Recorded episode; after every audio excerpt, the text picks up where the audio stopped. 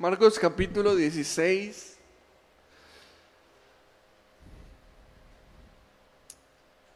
Nos salimos hoy de nuestro estudio verso a verso en, en 2 Corintios. Obviamente, eh, hoy domingo de resurrección, pues por supuesto nos vamos a unir con muchísimas más iglesias que van a estar hablando hoy acerca de, de este tema y recordando esto, que Jesús resucitó que Jesús está vivo, que Él no se quedó en una tumba, que Él derrotó la muerte, que Él está sentado a la diestra del Padre, que Él fue exaltado hasta lo sumo, que Él es eh, Dios sobre todo. Y, entonces, qué importante es, es que recordemos esto, ¿verdad? La resurrección de Jesús. Qué importante es que comprendamos cuán grande y poderoso es nuestro Dios, porque a veces eh, nos dejamos intimidar tanto por las cosas que nos rodean y por las pruebas que tenemos por delante y, por situaciones y, y, se nos olvida quién es nuestro Dios, se nos olvida qué tan poderoso es el Dios al que servimos, el Dios en, que, en quien creemos. Y créeme que la resurrección de Jesús debería hacer que todo lo demás se vea chiquito la resurrección de Jesús debería hacer que mis pruebas se vean del tamaño que realmente son y dejar de maximizarlas y, llevarme a la confianza y a la fe porque tengo un Dios que ni aun la muerte pudo contenerlo, sino que la venció, la derrotó. Y no solo eso, sino que nos dio vida juntamente con Él a través de su resurrección y entonces hoy la mayoría de las iglesias, si no es que todas, van a estar hablando sobre la resurrección de Jesús y por supuesto que nosotros también, porque la, resurrección de Jesús es un ancla en nuestra fe, un ancla en, en, lo que creemos. O sea, somos cristianos porque Jesús se levantó de los muertos. Si Jesús no se levantó de los muertos, entonces dice Pablo, vana sería nuestra fe, entonces no, no tendría caso ser cristianos. ¿Por qué los discípulos salieron a predicar sobre la resurrección de Jesús y sobre, sobre que Jesús era el Mesías eh, enviado, esperado? Si Jesús no se hubiera resucitado, si ellos no lo hubieran visto vivir de nuevo. ¿Por qué, por qué los discípulos y muchas otras más personas creyentes?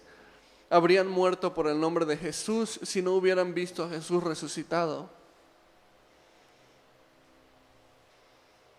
Por supuesto que muchas personas, especialmente ateos y agnósticos, nunca van a querer reconocer la realidad de la resurrección de Cristo, porque ellos dicen que no puede ser probado científicamente. Yo antes de entrar en la, en la Biblia me gustaría dar una breve introducción sobre la veracidad de la resurrección de Jesús. Y a lo mejor te voy a hablar un poquito términos técnicos, ¿ok?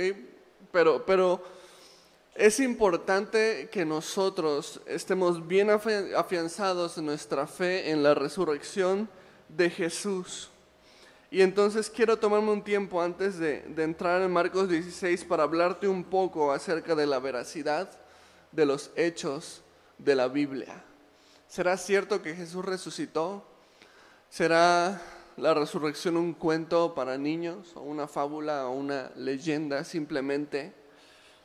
Tenemos que saber que, que obviamente la resurrección no puede ser comprobada por un método científico, porque la historia no puede ser probada por un método científico. El método científico se lleva a cabo por medio de una observación, investigación, hipótesis, y una vez que tienes una hipótesis, o sea, una teoría razonable, entonces realizas un experimento, una experimentación analizas los datos de tu experimento y puedes llegar a una conclusión. Y es un proceso que puedes repetir una y otra vez en un laboratorio o en un ambiente controlado.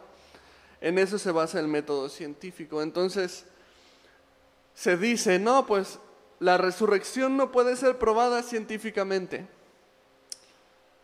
Por supuesto, tú no puedes reproducir la resurrección en un laboratorio. Tú no puedes repetir el evento una y otra vez para comprobar si es verdadero o no. porque de hecho ningún suceso histórico se comprueba de esa manera. Ningún, ningún suceso histórico puede ser comprobado en un laboratorio. O sea, tú no puedes repetir en un laboratorio el descubrimiento de América. Tú no puedes repetir en un laboratorio la independencia de México. Sin embargo, es un hecho que tú crees en la independencia de México. Y crees en sus personajes. Entonces usamos un método histórico, ¿ok? El método histórico es usar la veracidad de testimonios oculares, de escritos realizados, de tradición oral, de referencias arqueológicas, de referencias económicas, referencias antropológicas que dan veracidad a un evento histórico. Esa es la manera en la que tú compruebas la historia. La Biblia nos enseña que hubo testigos oculares de la resurrección de Jesús. Hoy vamos a estudiar algunos de ellos, algunas de las personas que vieron eh, resucitar al Señor Jesús, como las mujeres que fueron a visitar el sepulcro, por ejemplo, los discípulos. Pero también la Biblia nos enseña que de hecho hubo más de 500 testigos que vieron a Jesús resucitado. 1 Corintios 15, 6 dice después apareció a más de 500 hermanos a la vez, de los cuales muchos viven aún y otros ya duermen. Y, esto es Pablo hablando del testimonio de, de la resurrección. Esto quiere decir que para el año 57 después de Cristo todavía vivían muchos de esos 500 testigos que vieron a Jesús resucitado, que lo presenciaron. O sea, tú podías literalmente ir en ese momento y preguntarles a esas personas si de verdad habían visto a Jesús resucitado y esas personas podían darte veracidad y decir, sí, nosotros lo vimos. Se apareció a muchos al mismo tiempo, no solamente a los discípulos, no solamente a las mujeres, sino a multitud. Entonces, no solamente la Biblia nos habla de Jesús en la historia, otros historiadores de la época escribieron sobre la crucifixión y la resurrección de Jesús.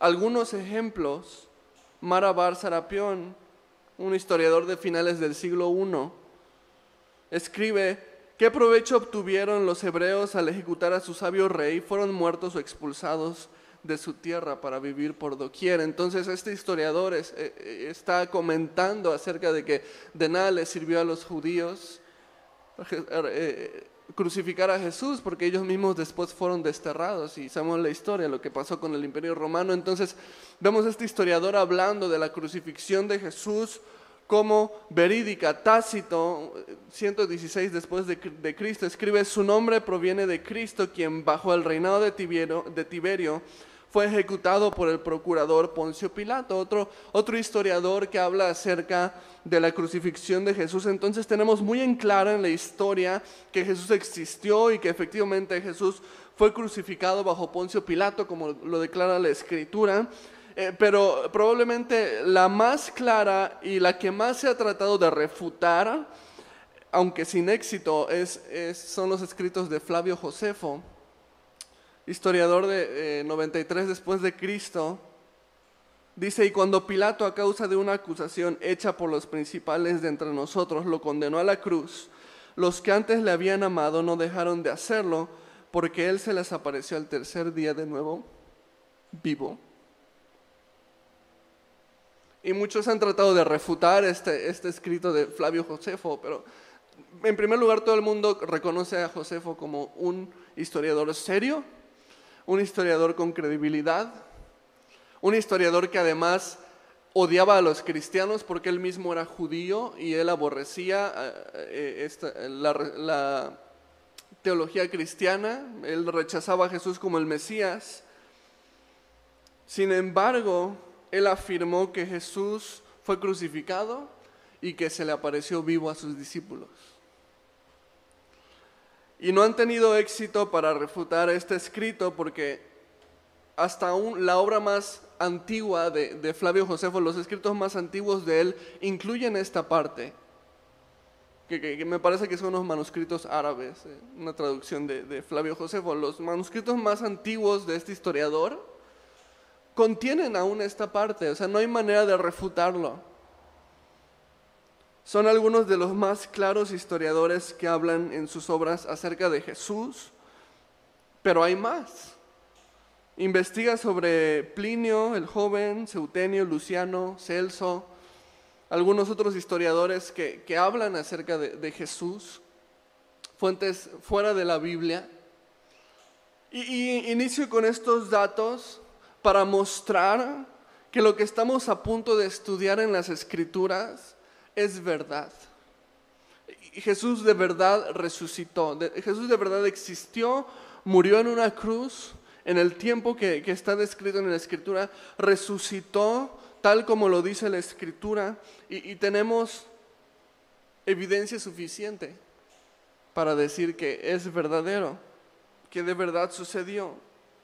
Y aun si no existieran estas pruebas que te estoy hablando, la prueba más grande de la resurrección de Jesús, ¿sabes en dónde está? En nuestros corazones. Y por supuesto que hay una tumba vacía en Israel que tú puedes ir a, visitar por si fuera poco, ¿no? Pero la prueba más grande de la resurrección de Jesús está en el corazón de los creyentes porque ha tenido el poder de cambiar nuestras vidas.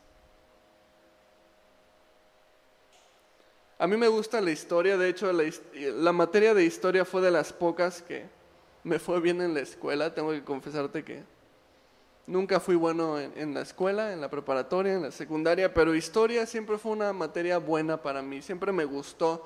Pero te aseguro que ningún libro de texto de historia que leí en, mis estudios, ninguno de esos libros de texto cambió mi vida. Pero la resurrección de Jesús sí. Y los estudiosos pueden debatir y buscar desacreditar a Jesús, que lo intenten si quieren. Es más, si quieren creerse que lo han logrado refutar, que se lo crean. es el problema de ellos. Pero nadie puede quitar la verdad de Jesús en mi vida, que Jesús me ha cambiado, me ha transformado, ha salvado mi familia, me ha salvado a mí, ha restaurado mi vida, ha limpiado eh, eh, gente de adicciones, y esta evidencia es más fuerte que todos los historiadores que pudieran hablar en el mundo acerca de Jesús. La evidencia viva de un Dios vivo que habita en su pueblo, que transforma la vida de los que creen en Él, de los que la reciben. Entonces la historia que vamos a estudiar aquí en Marcos 16 ha cambiado vidas, ha revolucionado naciones, ha trastornado el mundo esta historia ha cambiado mi vida y puede cambiar la tuya. Entonces, Marcos 16. Versículo 1 y 2. Y cuando pasó el día de reposo, María Magdalena, María la madre de Jacobo y Salomé compraron especies aromáticas para ir a ungirle. Y muy de mañana, el primer día de la semana, vinieron al sepulcro ya salido el sol. Entonces, Jesús aquí ya fue traicionado por Judas, ya fue arrestado, ya fue mal enjuiciado, ya fue crucificado y ya fue sepultado en una tumba prestada de José de Arimatea.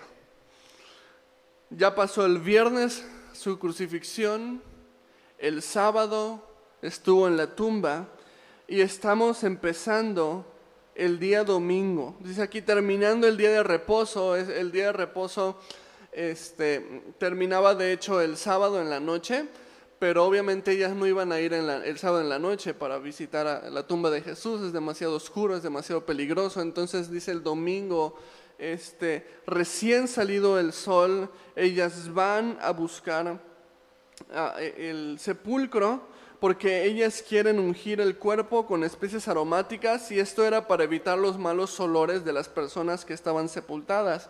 Eh, recordemos que las tumbas no eran como ahora, ahora son enterrados bajo tierra, pero en ese entonces las tumbas eran cuevas, eran como habitaciones, cuartos, eran estructuras, eran construcciones, entonces una sola tumba servía para varios familiares, las tumbas eran, eran una cuestión familiar y entonces cuando eh, ellos sepultaban a un familiar en la tumba de la familia, entonces ellos iban esperando, iban y paulatinamente iban a poner especies aromáticas para que no apestara y entonces mientras que el, el, cuerpo se iba descomponiendo y cuando se descomponía el cuerpo entonces eh, eran juntados los restos y eran puestos en un frasco o algo similar y entonces eran guardados en la tumba.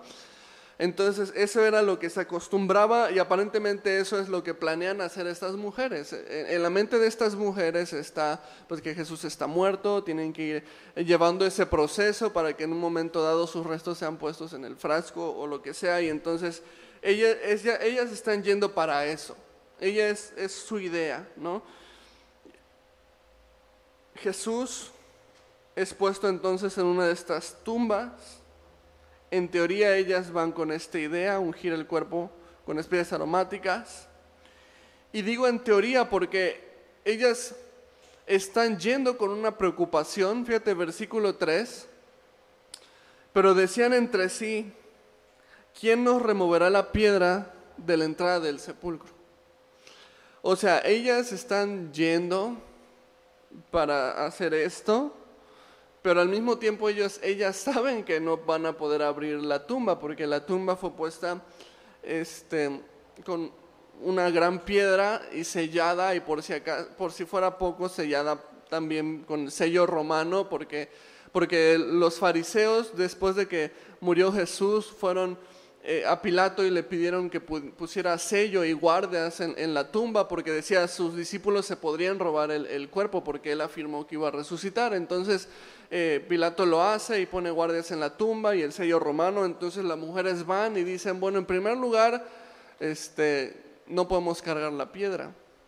Se estima que esa piedra pesaría más de dos mil kilos. Entonces imagínate, era literalmente imposible que ellas pudieran tan siquiera intentar mover esta piedra. Y por si fuera poco, pues también había la guardia romana y como habían recibido órdenes de cuidar el cuerpo para que no se lo roben, entonces lo más probable es que la guardia romana tampoco las fuera a dejar entrar en la tumba por las instrucciones que les fueron dadas. Entonces, ellas están preocupadas por esto ellas dicen, ¿quién nos removerá la piedra de la entrada del sepulcro? Lo que ellas no saben es que Dios se va a encargar de eso. Y no solamente de la piedra, sino de los guardias. Porque nos dice el Evangelio de Mateo que cuando aparece el ángel, los guardias se quedan este, paralizados de miedo y después huyen. Entonces, tanto Dios, o sea, Dios tenía todo en sus manos, tanto cómo iban a remover la piedra y cómo se iban a deshacer de los guardias Dios estaba en control de todo eso, ellas no lo sabían, pero ellas no tendrían de qué preocuparse.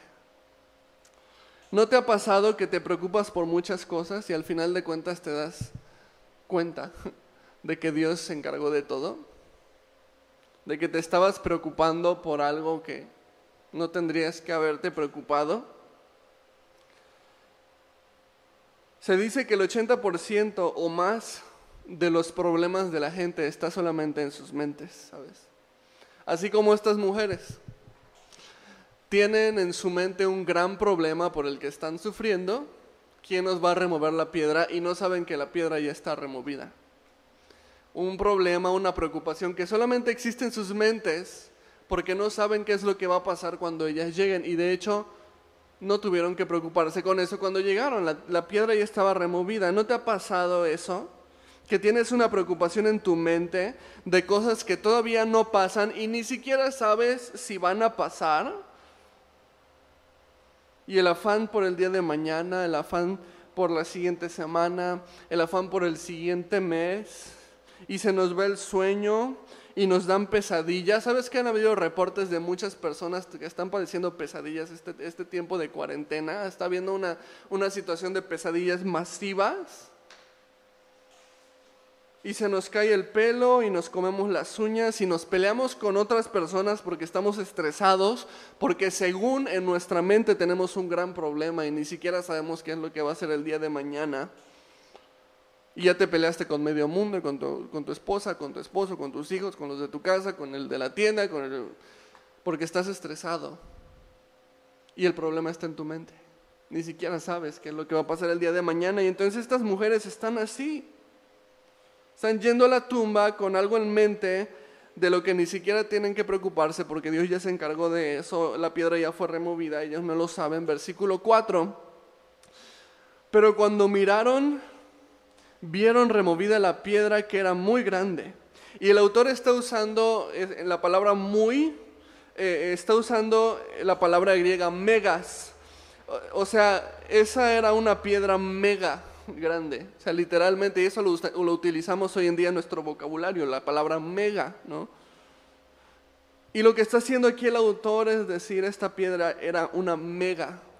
O sea, y, y como te dije, la piedra se estima que pesaría alrededor de 2.000 kilogramos. O sea, era imposible moverla. Y lo que está haciendo el autor es recalcar que era imposible para estas mujeres haber movido esta piedra y sabes, a veces Dios tiene que ponernos cosas mega en nuestras vidas para que nosotros no las podamos mover con nuestras fuerzas, para que aprendamos a depender de Él y saber esto es algo que solo Dios puede hacer.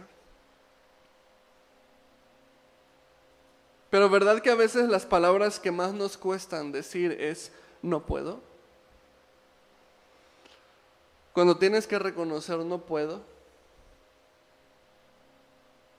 Y el clásico ejemplo, ¿no? Del frasco de mayonesa o de mermelada que está bien duro. Y entonces tu esposa te dice, no, mira, pégale con una cucharita o pégale con un cuchillito en las orillas para que se afloje y lo haga más rápido. No, no, no, no.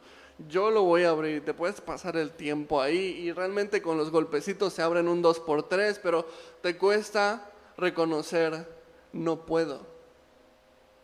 Y entonces Dios trae algo mega, así como esta piedra.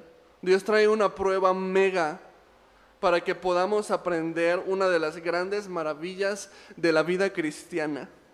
Cuando soy débil, entonces soy fuerte. Segunda de Corintios 12, 9 y 10 dice el apóstol Pablo, y me ha dicho, bástate mi gracia, porque mi poder se perfecciona en la debilidad. Por tanto, de buena gana me gloriaré más bien en mis debilidades para que repose sobre mí el poder de Cristo. Por lo cual, por amor de Cristo, me gozo en las debilidades, en afrentas, en necesidades, en persecuciones, en angustias, porque cuando soy débil, entonces soy fuerte. Y entonces estas mujeres están preocupadas por una mega piedra, pero Dios se estaba encargando ya de eso. Y un ángel ya la había removido y ellas no sabían. Y versículos 5 y 6.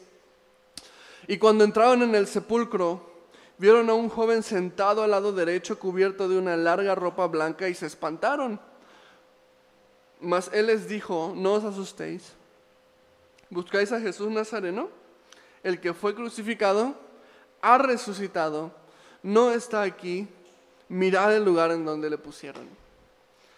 Ahora, la piedra fue movida por el ángel, no para que saliera Jesús, porque después vemos en, en otros evangelios como Lucas o Mateos que de hecho Jesús, una vez resucitado, podía atravesar paredes. ¿Te acuerdas cuando estaban todos reunidos los discípulos y entonces de repente dice que Jesús se apareció en medio de ellos y los saludó? Y entonces, ¿y cómo entró? Si la puerta estaba cerrada, ellos estaban escondidos, ellos tenían miedo de que Jesús apareció. Entonces, ¿era necesaria que la piedra fuera removida para que Jesús resucitara? No, pero sí era necesario para dar testimonio a los demás lo que le está diciendo el ángel aquí a las mujeres. Miren, entren, pásenle. Mira el lugar en donde había sido puesto. Está vacío, no está. Él ha resucitado. Entonces, la piedra es removida no para que Jesús salga, sino para que las personas puedan entrar y ver que Jesús está vivo. Y tú puedes ir a Israel y buscar la tumba de Jesús y hacer lo que hacen estas mujeres, pasar y ver que el cuerpo no está ahí. Y entonces la piedra es removida para dar testimonio y que se pueda ver que Jesús está eh, vivo. El Evangelio de Mateo nos dice que los guardias huyeron del lugar cuando todo esto pasó porque se llenaron de miedo. Y entonces ya no había guardias, ya no había piedra. Lo único que quedaba era la tumba vacía, dando testimonio de que el Hijo de Dios se había levantado y había sido glorificado. Entonces, ni guardia, ni piedra, ni cuerpo, pero sí un testimonio de la exaltación de Jesús. Y de pronto nuestras megapruebas ya no están. Y lo único que queda después de estas megapruebas que tú y yo pasamos en nuestra vida es un testimonio de que Jesús hizo algo glorioso en nuestras vidas, de que Jesús está vivo en nuestras vidas. Y ese es el propósito de las pruebas, ¿sabes? El propósito de la prueba de estas mujeres, que ellas no podían mover la piedra, era mostrar la gloria de Jesús, que estaba vivo. Y el propósito de la, de la prueba que tú estás pasando es el mismo, demostrar que Jesús está vivo y que Él es poderoso y que Él puede obrar en tu vida.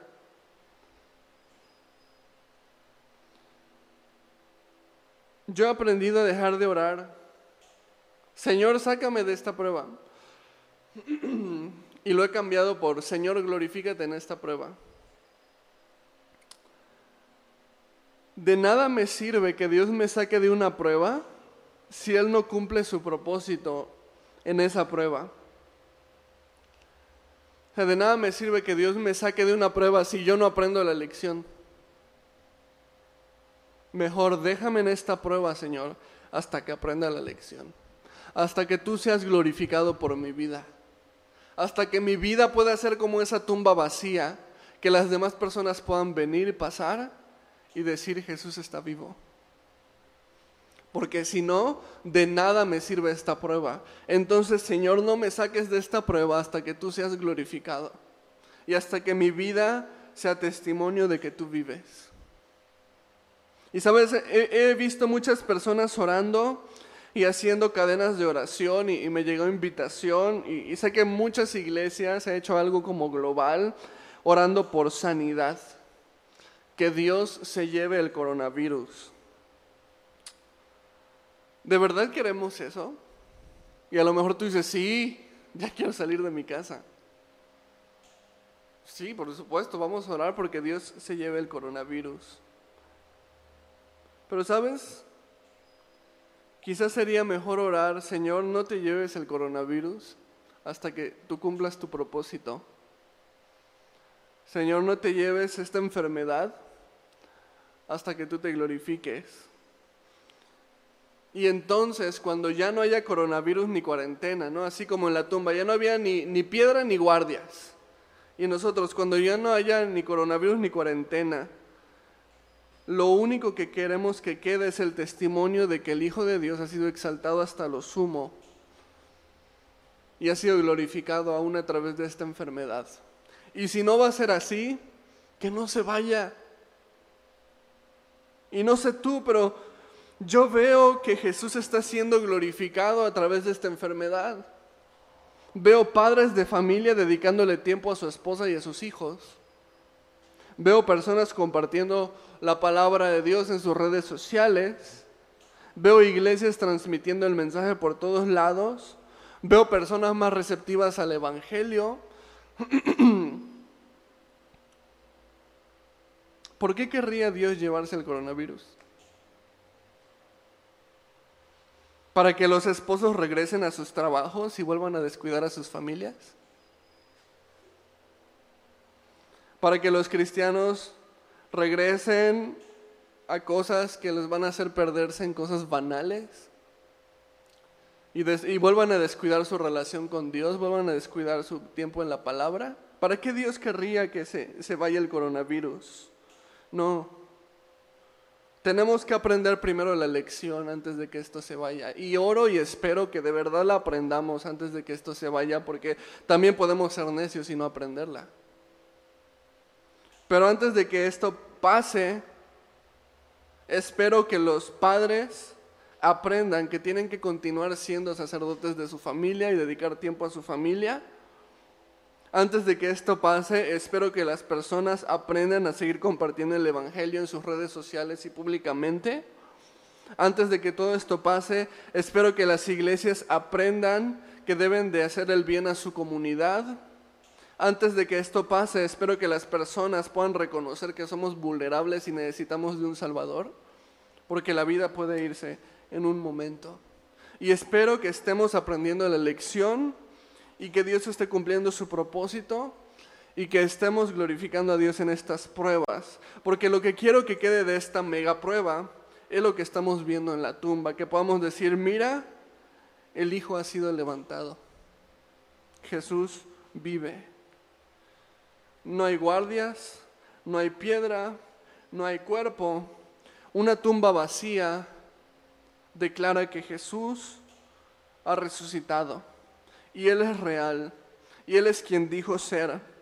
Él tiene el poder sobre la muerte, Satanás está vencido Sorbida es la muerte en victoria. ¿Dónde está, muerte, tu aguijón? ¿Dónde está sepulcro tu victoria? Y entonces el ángel les dice a las mujeres, vengan, miren la tumba, miren el lugar donde le habían puesto, está vacío, Jesús ha resucitado. Y como ya hablamos al principio del estudio, la resurrección es real. No estamos hablando de un cuento para niños, no estamos hablando de una leyenda, de una fábula, estamos hablando de algo que sucedió verdaderamente. Y los que hemos recibido la gracia de Dios lo sabemos perfectamente porque la resurrección de Jesús ha cambiado nuestras vidas y ha transformado la manera en la que vivimos. Ha salvado nuestras vidas, nos ha sacado del hoyo, nos ha sacado del lodo. Lo sabemos perfectamente bien. Jesús ha resucitado. Solamente un Dios vivo puede restaurar un matrimonio. ¿Por qué el cristianismo es tan diferente a otras religiones? Porque otras religiones veneran a alguien que vivió, impactó y murió. Y de hecho muchos puedes visitar sus tumbas y saber que ahí están sus restos. Mahoma tiene su tumba, Buda tiene su tumba. De hecho, la Iglesia Católica conserva muchos de los cuerpos de los santos en lugares específicos, en iglesias específicas. Pero Cristo no. El cristianismo es diferente porque cree en un Dios vivo. Cree en un Jesús que murió y resucitó. Y eso es importante porque solamente un Dios vivo puede restaurar un matrimonio. Solamente un Dios vivo puede salvar una familia. Solamente un Dios vivo puede liberar de una adicción. Solamente un Dios vivo puede transformar nuestras pruebas en gloria, nuestro lamento en baile. Solo un Dios vivo puede actuar de manera viva en nuestra vida. Eso es lo que hace el cristianismo totalmente diferente. Jesús está vivo y nosotros somos un testimonio viviente de esto. versículos 7 y 8. Pero id, decid a sus discípulos y a Pedro que él va delante de vosotros a Galilea. Allí le veréis como os dijo. Y ellas se fueron huyendo del sepulcro porque les había tomado temblor y espanto, ni decían nada a nadie porque tenían miedo. Y, cuando dice aquí la palabra espanto, eh, eh, con lo que se describe aquí a las mujeres, es el griego éxtasis significa un desplazamiento de la mente. Puede ser traducido como un gran asombro o como un asombro que, sobrepasa este, nuestra mente, sobrepasa nuestro pensamiento. Estar asombrado sobremanera. Y entonces no era un espanto de que el ángel les hizo bu y se espantaron o algo por el estilo. Aunque no dudo que ver un ángel debe ser intimidante. Pero está hablando de que sus mentes estaban siendo sobrepasadas por lo que acababan de ver, por lo que acababan de escuchar, por lo que acababan de presenciar. Entonces, ni siquiera, dice aquí, hablaban nada a nadie. O sea, ellas están yendo a dar la noticia a los discípulos, pero en el camino ellas van mudas. O sea, ¿te imaginas? ¿Alguna vez has presenciado algo con una persona que no pueden hacer nada más sino quedarse en silencio, o sea, del asombro, del shock? Y pueden ir caminando de regreso por una hora y estar en silencio una hora tan solo procesando las imágenes de lo que acaban de ver. Imagínate todo lo que tiene que procesar sus mentes en ese momento.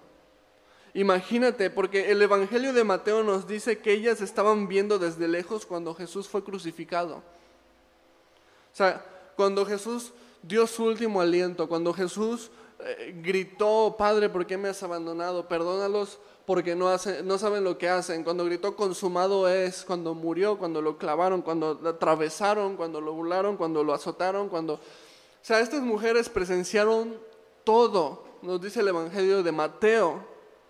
Y entonces imagínate tener que lidiar con esas imágenes en sus mentes, presenciar los clavos traspasando las extremidades de un hombre que ellas amaban y admiraban.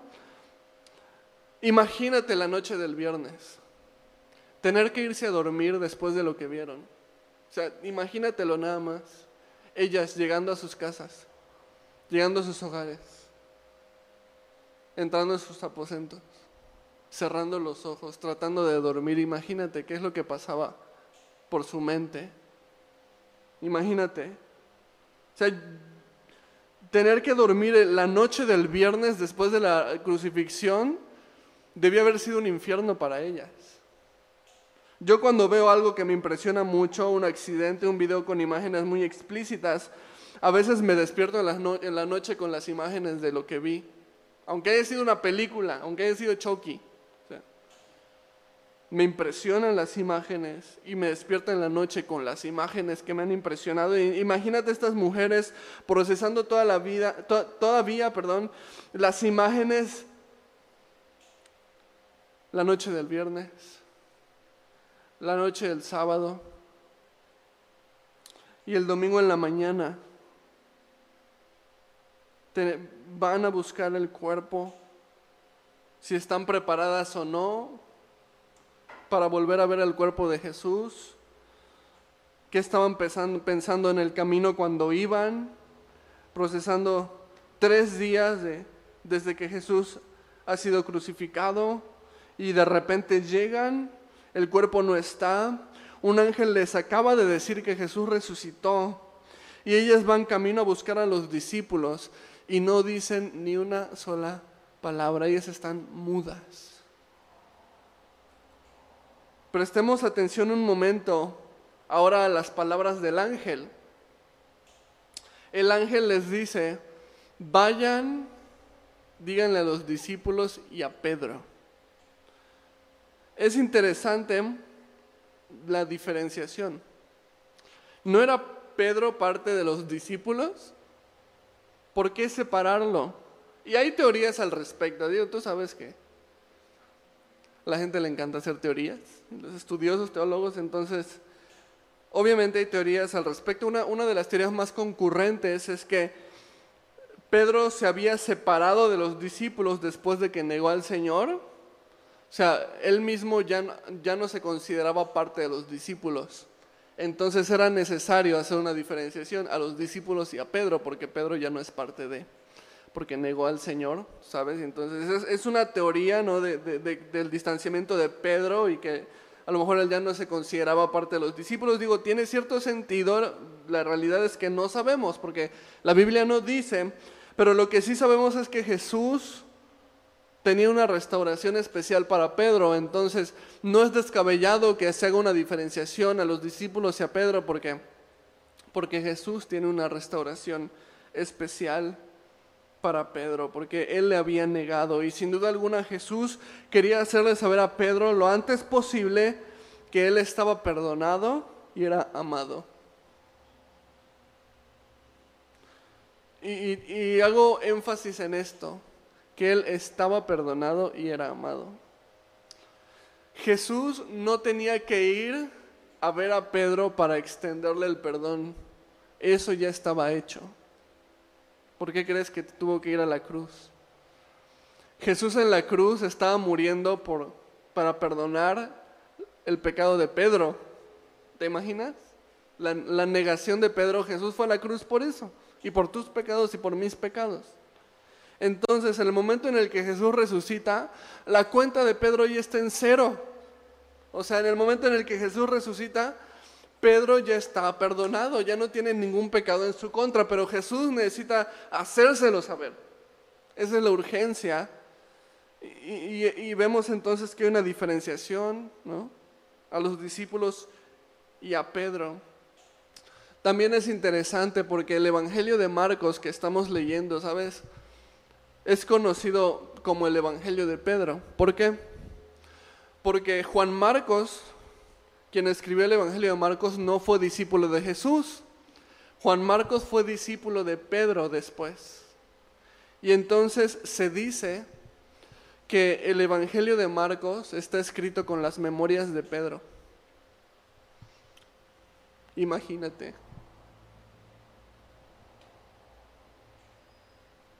Yo creo que este detalle es importante para Pedro entonces. O sea, si Marcos está escribiendo el Evangelio y Pedro le está dictando, Pedro le está contando lo que sucedió, por supuesto que Pedro recordaba este detalle.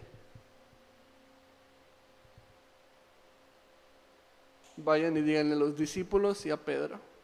Por supuesto que Pedro recuerda perfectamente que Jesús tenía una restauración especial para él. Por supuesto que Pedro recuerda que él a pesar de que estaba consumiéndose en culpa por haber negado al Señor, él ahorita reconoce, yo ya estaba perdonado. Imagínate. A veces cuando le fallamos a Dios, nos sentimos condenados, alejados de Él.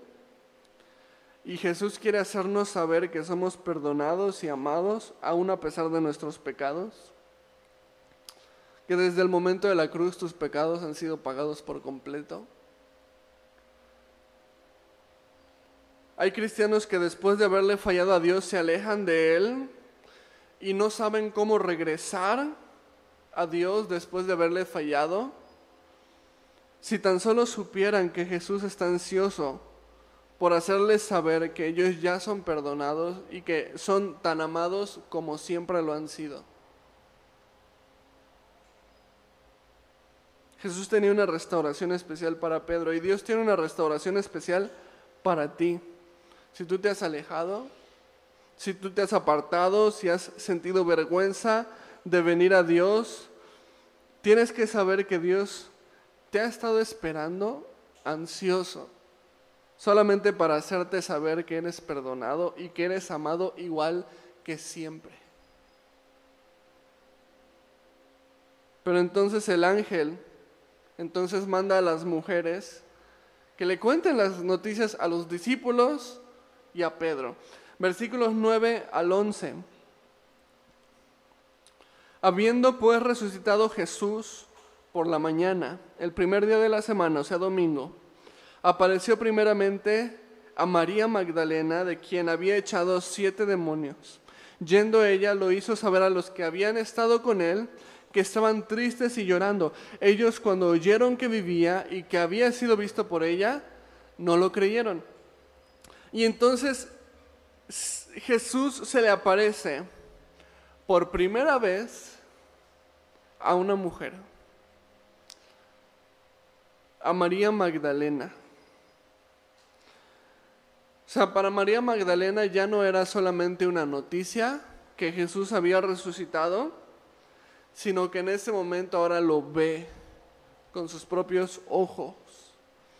Se me hace curioso que el evangelista se toma el tiempo aquí de aclarar María Magdalena, de la que se le sacaron siete demonios. O sea, me llama mucho la atención que se toma, digo, sabemos quién es María Magdalena. Realmente no hacía falta la aclaración. Sin embargo, se toma el tiempo para decir de ella se habían secado siete demonios. Seguramente ella estaba muy agradecida con Jesús porque ella fue liberada de estas siete posesiones demoníacas. Y dicho sea de paso, las posesiones demoníacas, la Biblia nos enseña que son reales. Sin embargo, también la Biblia nos enseña que no puede ser un cristiano, un hijo de Dios, alguien que ha puesto su fe en Jesús, no puede ser poseído por un demonio, porque Dios es luz y no hay tinieblas en él. Entonces, si Dios vive en tu corazón, si el Espíritu Santo está en tu corazón, es imposible, literalmente hablando teológicamente, es imposible pensar que el Espíritu Santo puede habitar junto con tinieblas. Entonces, un, un hijo de Dios, una persona que ha puesto su fe en Jesús, no puede ser este, poseída por un demonio. Eh, nota de pie de página, ¿no? Por ahí. Pero entonces ella había sido este, liberada de siete demonios. No sabemos a profundidad la historia de cómo fue liberada, eh, cómo vivía antes de haber sido liberada, pero sabemos que no debió haber sido nada agradable porque en la Biblia tenemos la descripción de varios endemoniados y cómo era su vida lidiando con una posición demoníaca. Por ejemplo, el endemoniado Gadareno ¿Cómo era la vida del endemoniado Gadareno? ¿Te acuerdas? Dice que ya ni siquiera vivía en sociedad porque pues espantaba a la gente, vivía en los sepulcros, o sea, vivía en un cementerio e incluso lo habían tenido que atar con cadenas este, para que no le hiciera daño a nadie. Y entonces este endemoniado vivía haciéndose daño a sí mismo, se lastimaba a sí mismo, se, se, cortaba, se causaba lesiones, se, autolesionaba, este, vivía como animal, o sea, no había conciencia en él, o sea, estaba en un punto en el que ya no parecía ser un ser razonable, totalmente fuera de sí. Y cuando viene Jesús y lo libera, entonces este endemoniado regresa a sus cabales. Una persona totalmente cuerda, hablaba, caminaba, razonaba, podía ser desatado y, no iba a hacerle daño a nadie. O sea, no sabemos cómo fue la posesión demoníaca de María Magdalena antes de haber sido liberada, pero sí sabemos que como cualquier otra, no hubiera sido nada agradable. Y entonces ella seguramente estaba tan agradecida con Jesús porque la liberó y era el testimonio de ella. Entonces Marcos se toma el tiempo de, decir, ella que tiene este testimonio, de que ella fue liberada de, una posesión de siete demonios. O sea, toma la oportunidad Marcos para decir, oye, Jesús puede liberarte de eso también a ti. Entonces, Jesús tiene el poder sobre los demonios.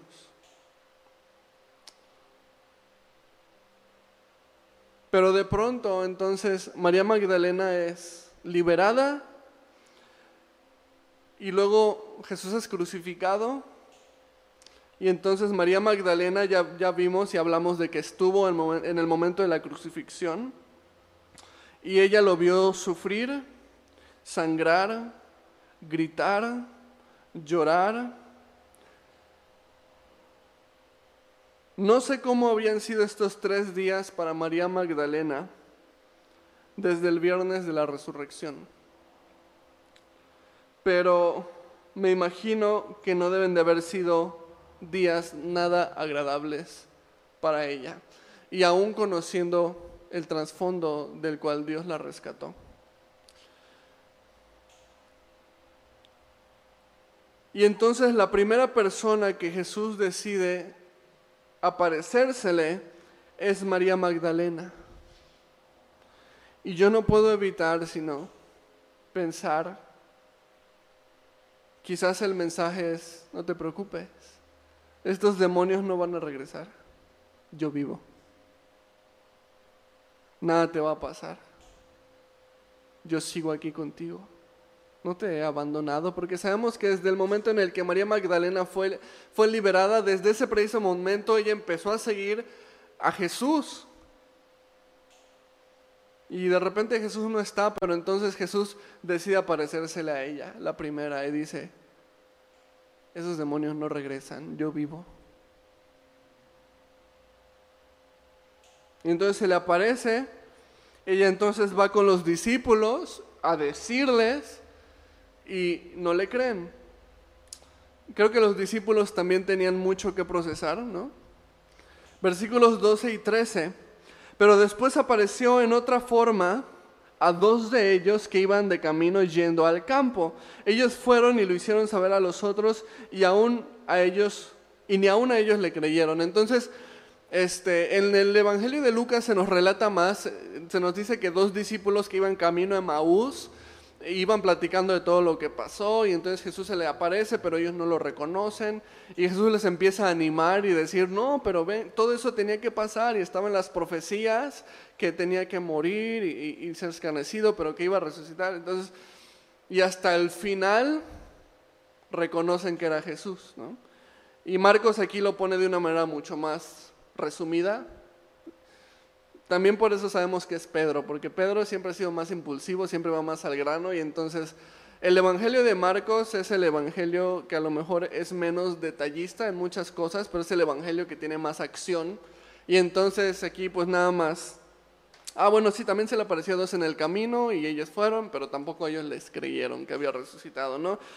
Y entonces nos damos cuenta de que no es que no le quisieran hacer caso a María Magdalena porque fuera mujer, porque algunos piensan esto, ¿no? Y entonces, ah, los discípulos machistas. Y, y sí había ciertos estereotipos en, ese entonces y el testimonio de una mujer a lo mejor era menos de menor credibilidad, pero aquí está demostrando que ese no era el problema, porque también a dos de ellos se le apareció y cuando les contaron no les creyeron tampoco. Entonces el problema es un problema muy grande incredulidad. Y ahorita te voy a hablar más de ese problema que es la incredulidad. Pero entonces versículo 14. Finalmente se apareció a los once mismos, estando ellos sentados a la mesa, y les reprochó su incredulidad y dureza de corazón, porque no habían creído a los que le habían visto resucitado. Y en otros evangelios aquí se nos dan algunos más detalles en otros evangelios se nos dice que en este momento es cuando Jesús le dice a Tomás, a ver Tomás, ven, mete tu dedo en mi costado, en, el hueco de mi mano y ve que si estoy vivo, ¿no? Y en otros evangelios se nos cuenta un poquito más la historia de que fue precisamente cuando Jesús se apareció en medio de ellos, cuando ellos estaban encerrados. Y por eso sabemos que también cuando Jesús resucitó, Él podía atravesar este, paredes o estructuras sólidas. Pero entonces Jesús viene y finalmente se le aparece a los once. Y recordamos que son once porque Judas ya se había suicidado para este momento. Y dice, estando ellos sentados a la mesa. Ahora imagínate qué imagen tan fuerte. La última vez que ellos estuvieron sentados a la mesa con Jesús fue el jueves que Él les anunció el nuevo pacto. La última vez que ellos estuvieron sentados a la mesa con Jesús, Jesús les estaba anunciando a ellos, miren este pan, como es partido, yo voy a ser partido, coman de él en memoria de mí, miren esta copa, representa mi sangre que va a ser derramada por ustedes, beban esto en memoria de mí. Entonces Jesús les está anunciando su muerte a sus discípulos a través de los elementos de lo que conocemos hoy como la Santa Cena. Esa fue la última vez que ellos estuvieron a la mesa con Jesús, pero ahorita en el versículo 14 dice, se les aparece y sentados a la mesa. Ahora imagínate, una vez más con Jesús a la mesa. Ellos pensaron que eso nunca iba a pasar, porque eran incrédulos, ¿verdad? Ellos no creían en la promesa de la resurrección. Pero de pronto estamos otra vez. Nosotros lo vimos morir. Nosotros lo vimos clavado en una cruz. Nosotros lo vimos sangrar, nosotros lo vimos gritar, nosotros vimos cómo se desgarró su corazón porque decía que su padre lo había abandonado, Nosotros vimos cómo murió, vimos cómo le clavaron una lanza en su costado para asegurarse que estaba muerto y efectivamente estaba muerto y de pronto estamos aquí a la mesa otra vez con él.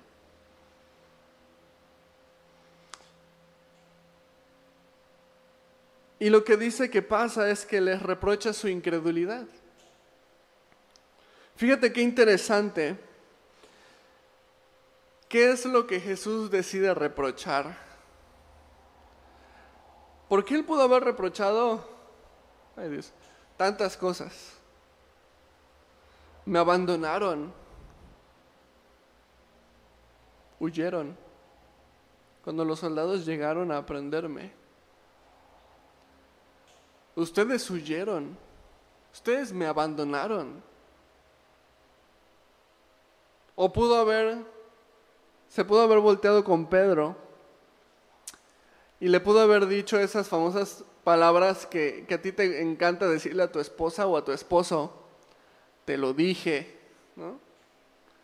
Te lo dije que me ibas a negar y no me creíste. O sea, ¿cuántas cosas pudo haber reprochado Jesús? Pedro, me negaste. Pero en este punto a Jesús no le interesa reprochar estas cosas a sus discípulos, pero en cambio les reprocha, ¿por qué no creyeron que resucité? ¿Por qué no creyeron que había sido levantado de la muerte? ¿Por qué fueron incrédulos? ¿Por qué era tan malo que ellos no creyeran que Jesús se había levantado? En primer lugar, porque Él se los había declarado. Él ya les había dicho que iba a resucitar. Él ya les había advertido que tenía que morir, pero que incluso en tres días iba a resucitar. No era un secreto, Él ya les había dicho. Entonces, lo que está pasando es que en primer lugar no estaban creyendo en las palabras de Jesús.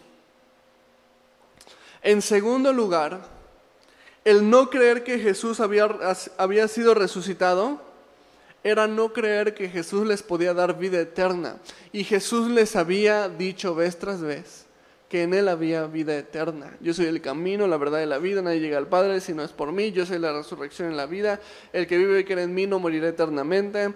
Este, porque de tal manera amó Dios al mundo que envió a su Hijo unigénito para que todo que, aquel que en él cree no se pierda, sino que tenga vida eterna. Entonces, tantas veces que Jesús les repitió, en mí tienen vida eterna, en mí tienen vida eterna, para que a la mera hora no lo crean, crean que Jesús se iba a quedar muerto. O sea, incredulidad ¿Sabes cuál es la garantía de que después de esta vida tenemos una vida eterna con Dios? La resurrección de Jesús. Porque dice Pablo, si los muertos no resucitan, entonces nosotros no tenemos vida eterna, entonces nosotros no seremos resucitados tampoco. Pero si Jesús resucitó, entonces tenemos vida eterna. Jesús venció la muerte, la muerte no pudo contenerla. Entonces, no puedes creer en la vida eterna si no crees que Jesús resucitó. Entonces era malo que ellos no hubieran creído en la resurrección. ¿Cómo iban a tener vida eterna si ellos no creían? La incredulidad es terrible. Y créeme que Jesús tiene más que reprochar por nuestra incredulidad que por nuestros demás pecados. O sea, porque todas nuestras fallas, todos nuestros pecados, dice la palabra, tan lejos como está el oriente del occidente, así hizo alejar nuestras rebeliones.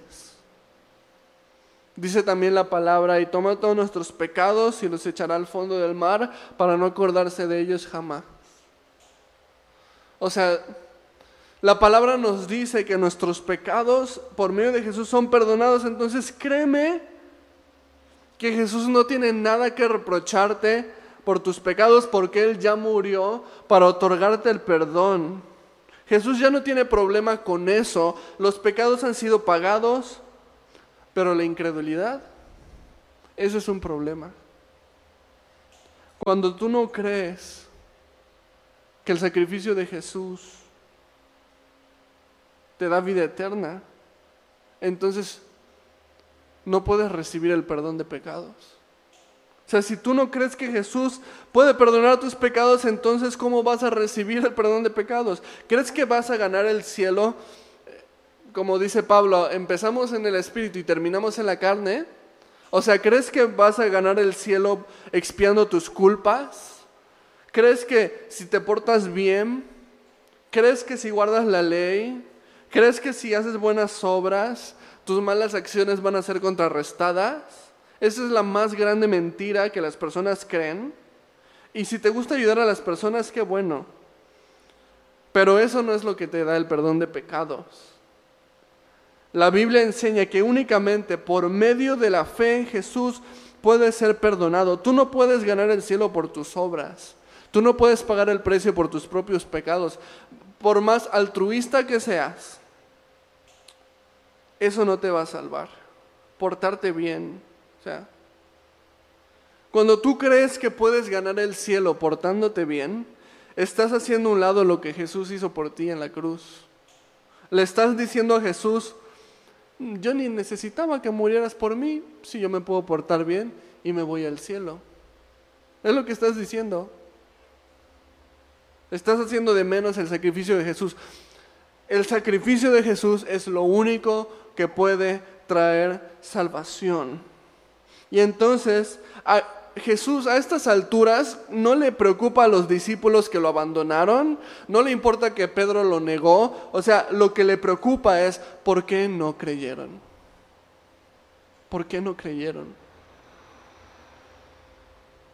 Y entonces versículos 15 y 16, y él les dijo, id por todo el mundo y predicar el Evangelio a toda criatura. El que creyere y fuere bautizado será salvo, mas el que no creyere será condenado. Y aquí confirma lo que estamos diciendo. ¿Quién será salvo? Dice, el que creyere. O sea, no dice, el que se portare bien será salvo, el que hiciere buenas obras será salvo, el que donara despensas será... No, dice, el que creyere, ese será salvo. Ahora, algunos toman este pasaje para fomentar la doctrina de que el bautismo es necesario para la salvación, porque dice el que creyere y fuere bautizado será salvo. Ahora, si tú terminas de leer completo, te das cuenta que ese no es el caso, porque después dice, y el que no creyere será condenado. Entonces, la salvación es el que creyere. La condenación es el que no creyere. El bautismo es un paso de obediencia cuando creemos. Y de hecho en los tiempos bíblicos el bautismo se hacía al mismo tiempo que tu profesión de fe. Entonces se tomaba como un solo evento. Pero es por medio de la fe.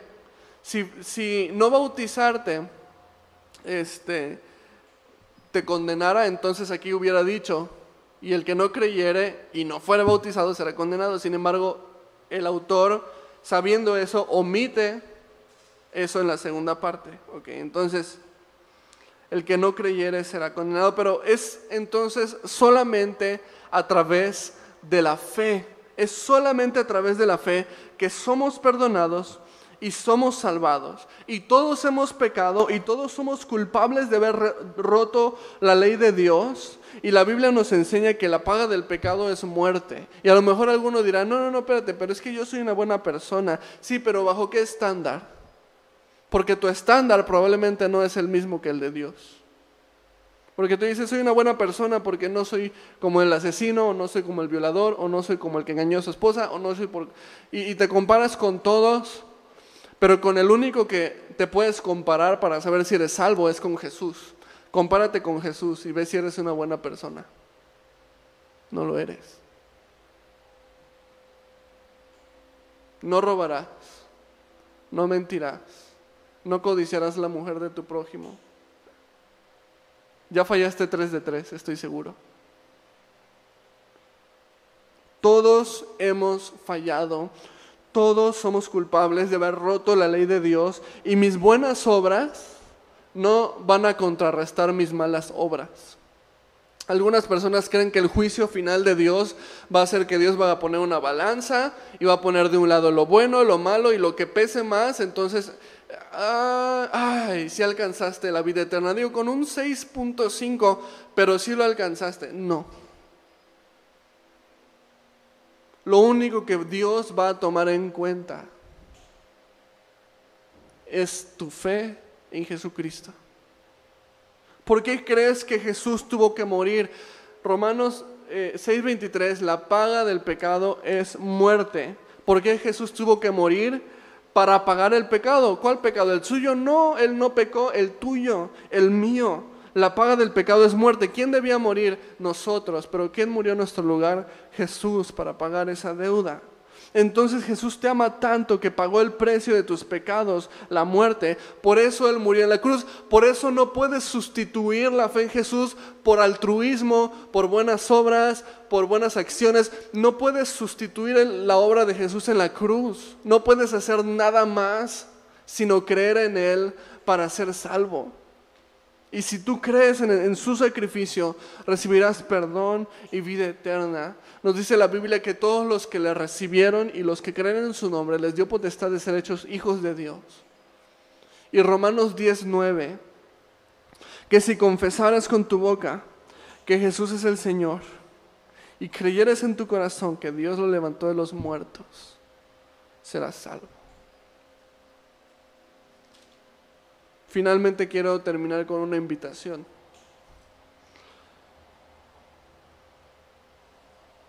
Solamente un Dios vivo puede transformar nuestras vidas. Solamente un Dios vivo puede cambiar nuestros corazones. Solamente un Dios vivo puede salvar nuestras familias. Y solamente existe un Dios vivo. Y ese se llama Jesús. Jesús te ama tanto que Él dejó su trono. Toda la, adoración de los ángeles, dice la Biblia, no estimó el ser igual a Dios como cosa que aferrarse, sino que se despojó de sí mismo y vino a la tierra.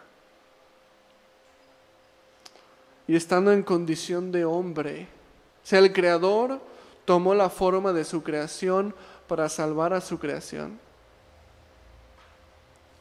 Fue obediente hasta la muerte y muerte de cruz para pagar tus pecados y mis pecados.